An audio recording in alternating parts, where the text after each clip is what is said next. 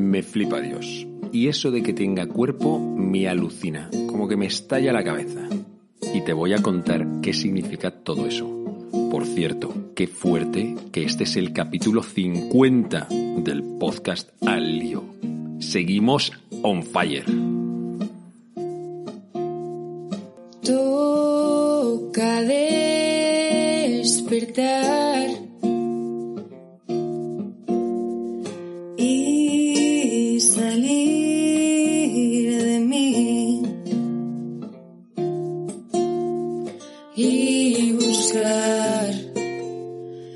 Más allá. Muy buenos días, yo soy el Padre Joaquín y esto es Al lío, un podcast para gente despierta que quiere crecer, en el que te hablo de temas de fe, espiritualidad y estilo de vida. Bienvenido, bienvenida, estamos en familia.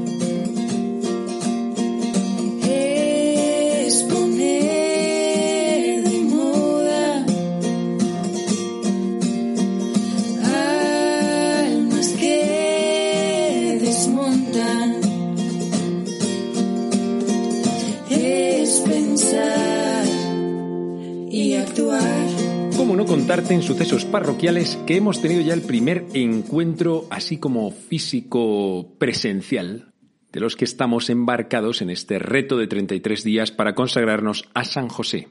Ha sido en Madrid una misa súper bonita, muy bonita. Nos hemos presentado delante de él. Claro, no nos hemos consagrado todavía, no vamos a adelantar acontecimientos.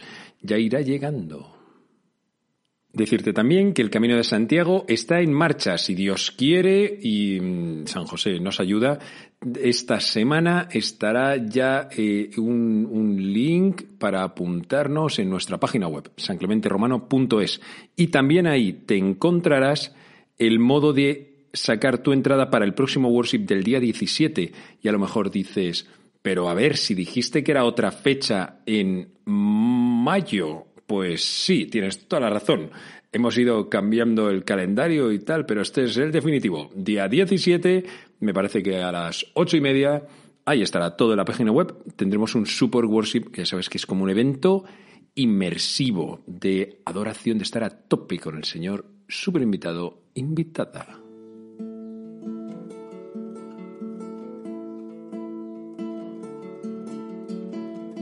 Hablemos hoy de algo que es demasiado importante para nuestra fe, y es la Eucaristía. Un poco a propósito del Corpus Christi, que ya sabes que es un día pues importante. Domingo hace ya mucho que no se celebra, por lo menos en Madrid, en jueves, en otros sitios sí, todavía se celebra entre semana. Y, y la última gran fiesta antes de que yo creo que de que lleguemos así al verano, el Corpus Christi, el cuerpo de Cristo que se puede entender de diferentes maneras. Entonces, vamos a, vamos a verlo así como en global, vamos a ver qué es, vamos a acercarnos a él, vamos a profundizar y nos vamos a enamorar un poco más de la Eucaristía. Lo primero que te diría es en qué sentidos se entiende, se comprende el cuerpo de Cristo. O sea, ¿qué es el cuerpo de Cristo? En primer lugar, el cuerpo de Cristo es su cuerpo ese, o sea, el que vería la gente. Hace dos mil años uno se cruza con Jesús y dice, mírale, ahí está. ¿Y qué es lo que ves? Su cuerpo. Ese es el cuerpo de Cristo. Oye, qué fantástico este cuerpo de Cristo, porque en el fondo, gracias a que tenía un cuerpo, podía abrazar, podía tocar, podía mirar a los ojos, abrazaba a los enfermos, a los niños, tocaba las heridas. Esto, esto yo te reconozco que me habría flipado muchísimo. Cuando he estado viendo los capítulos de esta serie tan chula de Chosen, que, que está por ahí por internet, no está en Netflix ni nada de esto. Es una serie, eh, bueno, increíble, de Jesús. Se puede ver en, españ en español latino y en inglés original. Y, y, y bueno, ves la pera, la pera, y ves ahí a Jesús bueno, no es. La verdad es que no era el Jesús que yo me esperaba, pero me ha enamorado, porque es un tío como muy auténtico el que aparece. Y, y, eso es, ese es su cuerpo. Gracias al cuerpo nos pudimos enterar de todo lo que nos quería. Gracias a que Jesús tenía un cuerpo, se pudo entregar en la cruz y pudo, pudo derramar también su sangre, bueno, demostrarnos todo lo que quería. Con su cuerpo trabajó, con su cuerpo se esforzó, con su cuerpo lloró Y, y, esos gestos, ¿no? Como te decía, mirando a los ojos, tocando, cogiendo de las manos. Bah, brutal, brutal.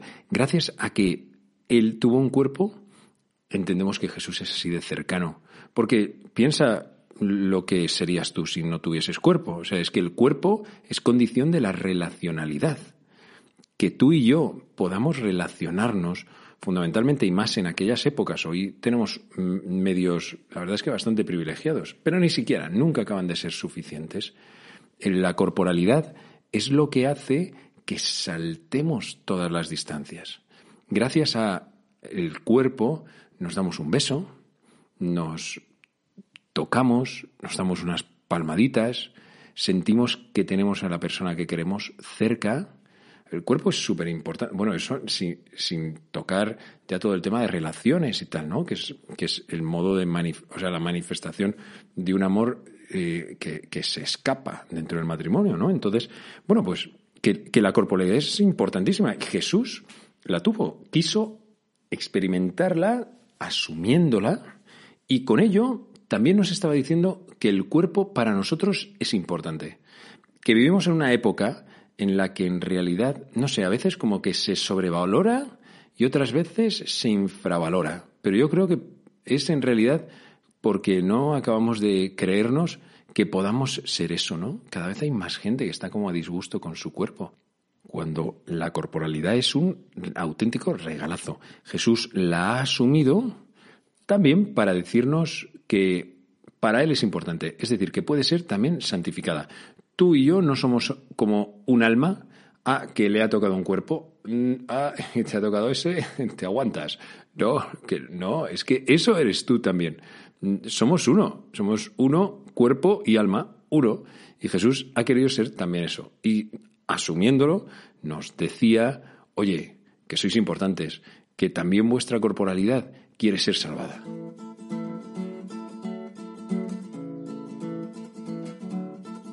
Otro gran sentido de cuerpo de Cristo es al que en realidad dentro de la Iglesia y de la teología se le ha tratado como desde más al principio. O sea, los primeros, primerísimos cristianos cuando hablaban del cuerpo de Cristo, ¿sabes a qué se referían?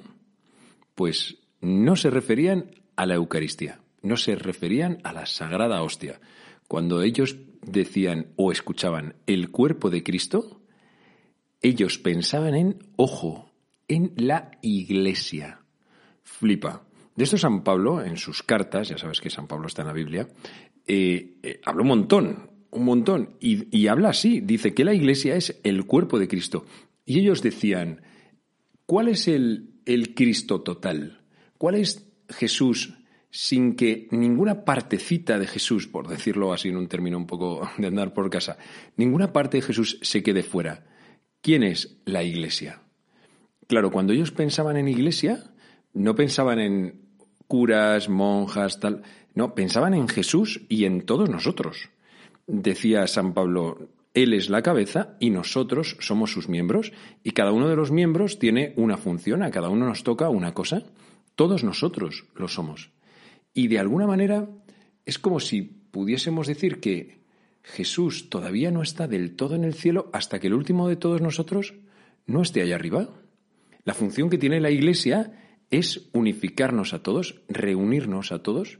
Esto se ve muy claro en el pan. Ya sabes que para hacer un pan también una hostia de las de misa, primero hay que, se pela el trigo, o sea, se recoge el trigo, se pela, y una vez que tienes el trigo, se muele, y luego todos esos granos se mezclan y se hacen uno.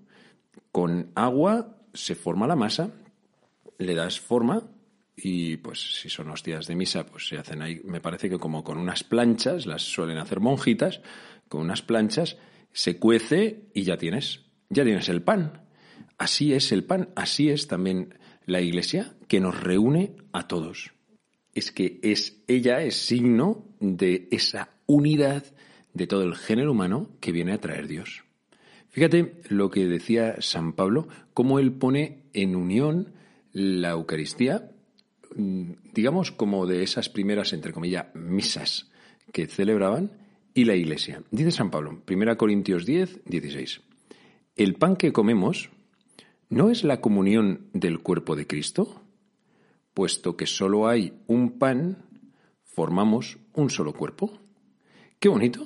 Venía a decir que cada vez que comulgamos, entramos en comunión con todo el cuerpo de Cristo, porque solamente hay un pan, el pan bueno, es que en aquel tiempo hacían un solo pan.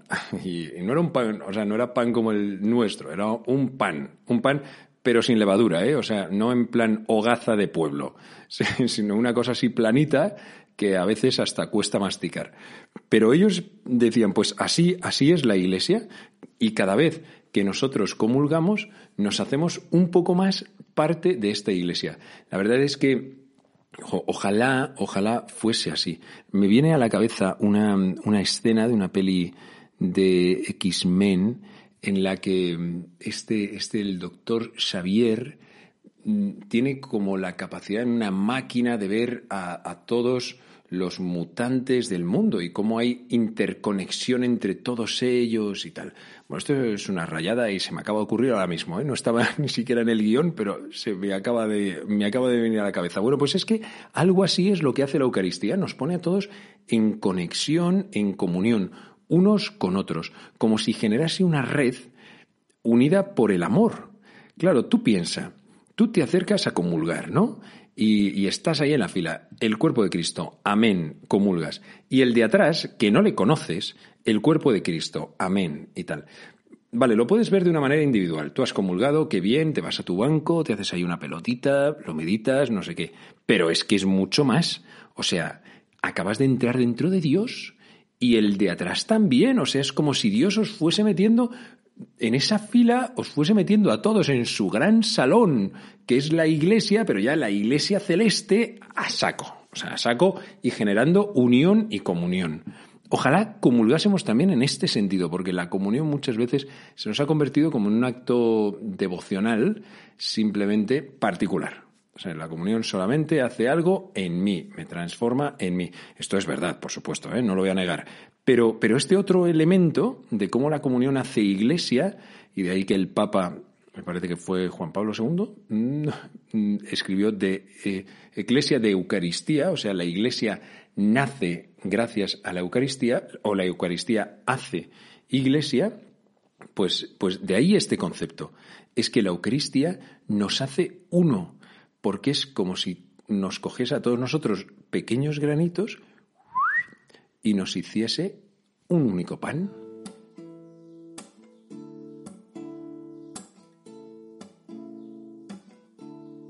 Y el tercer sentido para entender el cuerpo de Cristo en realidad es un poco rayada, porque es el cuerpo eucarístico, o sea, al que estamos más acostumbrados, pero en realidad que cada vez es bastante más raro, porque el mundo hacia el que caminamos está muy secularizado. ¿Sabes cuándo nos damos cuenta de esto los sacerdotes? Sobre todo en celebraciones que reúnen a gente que está en temas de fe muy a pero mucho. Estos son bodas y primeras comuniones. Por ejemplo, claro, más de la mitad de la gente de la iglesia o o casi podríamos decir prácticamente toda, por no decir un 95% de la gente que está dentro de la iglesia, pues no suele tener fe en lo que ocurre después de la boda, o, o en la comunión, o en la consagración. O sea, que tú les dices el cuerpo de Cristo y se te quedan igual. O sea, que para ellos eso no representa absolutamente nada. Y entonces hay un punto de la celebración en el que te sientes como si fueses el chamán de la tribu. Por ejemplo, en la homilía puedes intentar ser más o menos simpático. Con los niños de la primera comunión hacer alguna gracia y no sé qué, y la gente pues se queda con ello. Con los novios también acercarte tal, los anillos, bueno, pues todo eso es bonito. Pero es que después llega el momento del sacrificio, el cuerpo que se entrega, la sangre que se derrama el pan y el vino que se convierten en cuerpo y sangre de Cristo. Y ahí es cuando a mí me empiezan a entrar los sudores, porque lo que tienes delante es un montón de gente que está como diciendo, ¿qué hace este? Efectivamente, efectivamente, ¿qué hace este? O yo lo que pienso es, ¿y vosotros qué hacéis aquí? O sea, no es, no es como para echaros. Lo que quiero decir es que todo está como muy dado la vuelta, absolutamente. Estamos celebrando este sacramento que es, es fuente y culmen de toda la vida cristiana, pues en realidad un poco de cualquier manera. Yo espero que esto en no muchos años se ordene un poco y venga a misa quien tiene que venir a misa y quien lo siente, quien lo vive y quien cree en él.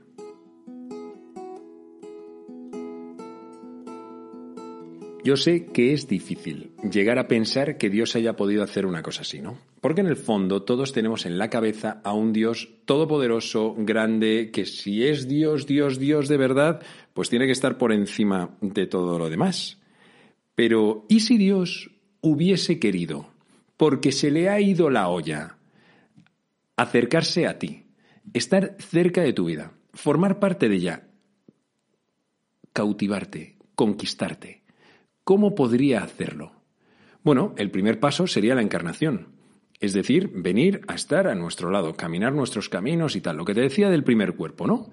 Ese es como un primer abajamiento. Dios viene a estar en medio de nosotros para que lo conozcamos y lo veamos con nuestros propios ojos. Pero esto ya en su época ya fue ultra revolucionario. La gente no lo entendía, porque para ellos Dios tenía que estar totalmente por encima. ¿Cómo va a ser que Dios venga un niño pequeñito, se convierte en un niño pequeñito, o que Dios muera en una cruz. Esto no les entraba en la cabeza. Bueno, pues es normal que si Dios ha querido seguir bajando, bajando, para ya no que le vean 20, 50 o 200 personas, sino que lo podamos ver, visitar y estar al lado de Él, adorarlo, mm, mucha, mucha, mucha, muchísima gente a lo largo de todo el planeta, pues haya montado semejante tinglao que es quedarse bajo las formas del pan y del vino. Una auténtica locura, pero locura de amor, porque además se expone totalmente a que hagamos con él lo que sea. ¿Cuántas veces nos hemos acercado a comulgar y en realidad, pues a lo mejor no deberíamos? Pues porque, ¿Por qué no? Porque no estamos limpios. No digo que seamos dignos, ¿eh? porque en realidad, pensándolo bien, ninguno somos dignos. Pero hoy, hoy yo lo pensaba, celebrando la misa, que es que, que no, que es que, Señor, no soy digno de que entres en mi casa, pero es que el primero que no es digno es el mismo sacerdote. Tú sabes que el sacerdote es la persona de todos los que están en la misa que pide más veces perdón y ser purificado en toda la celebración. Porque no solamente es el Señor ten piedad y tal que, que, hacemos, o Señor yo no soy digno, que lo decimos todos, ¿no? Sino que el sacerdote tiene otras dos veces que pide perdón a Dios por sus pecados. Porque es que nadie es digno, nadie, si no fuese porque Dios nos llama a ello. Es verdad que hay unos requisitos básicos, se nos pide, por supuesto, que creamos que es el cuerpo de Cristo, si no, no tendría ningún sentido que nos acerquemos, que no tengamos ningún pecado grave, que nos haya separado de Dios, porque si no estamos en comunión, pues es evidente que no podemos acercarnos a comulgar, deberíamos de confesarnos antes. Y habernos preparado también eh, pues también con nuestro cuerpo, con ese ayuno de una hora previa al momento de, comulgar. Y que nos ayuda, porque también nos bueno, pues cuando nos hablan de alimento, todo, todo, lo relativo al alimento nos suele ayudar bastante para tomar conciencia de lo que estamos haciendo y si no, que te llame el médico a ir en ayunas mm, a las 12 del mediodía, que ya verás. Bueno, pues Así es, nunca vamos a presentarnos delante de la Eucaristía siendo puros purísimos. Es que incluso imagínate que te confiesas y directamente vas a comulgar. No, pues tampoco eres digno. No, no, es que no lo vas a ser. Nunca vamos a ser ni tú ni yo dignos porque somos criaturas, porque somos enanos, pequeñitos y Dios se escapa por arriba. Pero que esto no sea excusa tampoco para no comulgar nunca. De hecho, a veces yo me he encontrado con personas que ya tenían por costumbre no comulgar y que lo tienen asumido. Pues no comulgan, no comulgan. Pero es que, es que mm, ir a misa y no comulgar de habitual, como ya de haberte acostumbrado, es como casarte y no tener relaciones. Es como decir, no, esto, esto prescindo de ello. Pues, pero si es, si es justo eso lo que más te va a unir a tu esposa o, o a Dios, es que, bueno, es que comento esto porque hay grandes paralelismos entre el sacramento del matrimonio y la Eucaristía. Pero, pero es que la comunión es el mayor de todos los regalos que podemos tener y que Dios nos puede dar. Después del día de nuestro bautismo, la primera comunión, el, el top de todos los regalos, el más grande. Y nosotros nos preparamos para poderlo recibir dignos. Pues no, pero oye, medianamente, como dice Jesús, con el traje de fiesta. Y ya termino. Pero antes quiero invitarte a una cosa. Mira, no sé cuándo estarás escuchando este podcast, a lo mejor es al día siguiente de que yo lo esté grabando, pero a lo mejor no, a lo mejor lo escuchas en el año 2035, no tengo ni idea. Una invitación, vete un día de estos, entre semana, a misa, y ve a disfrutar, a vivirla de corazón. Siente cómo Dios hace que entréis todos en conexión y deja que Él entre dentro de ti y te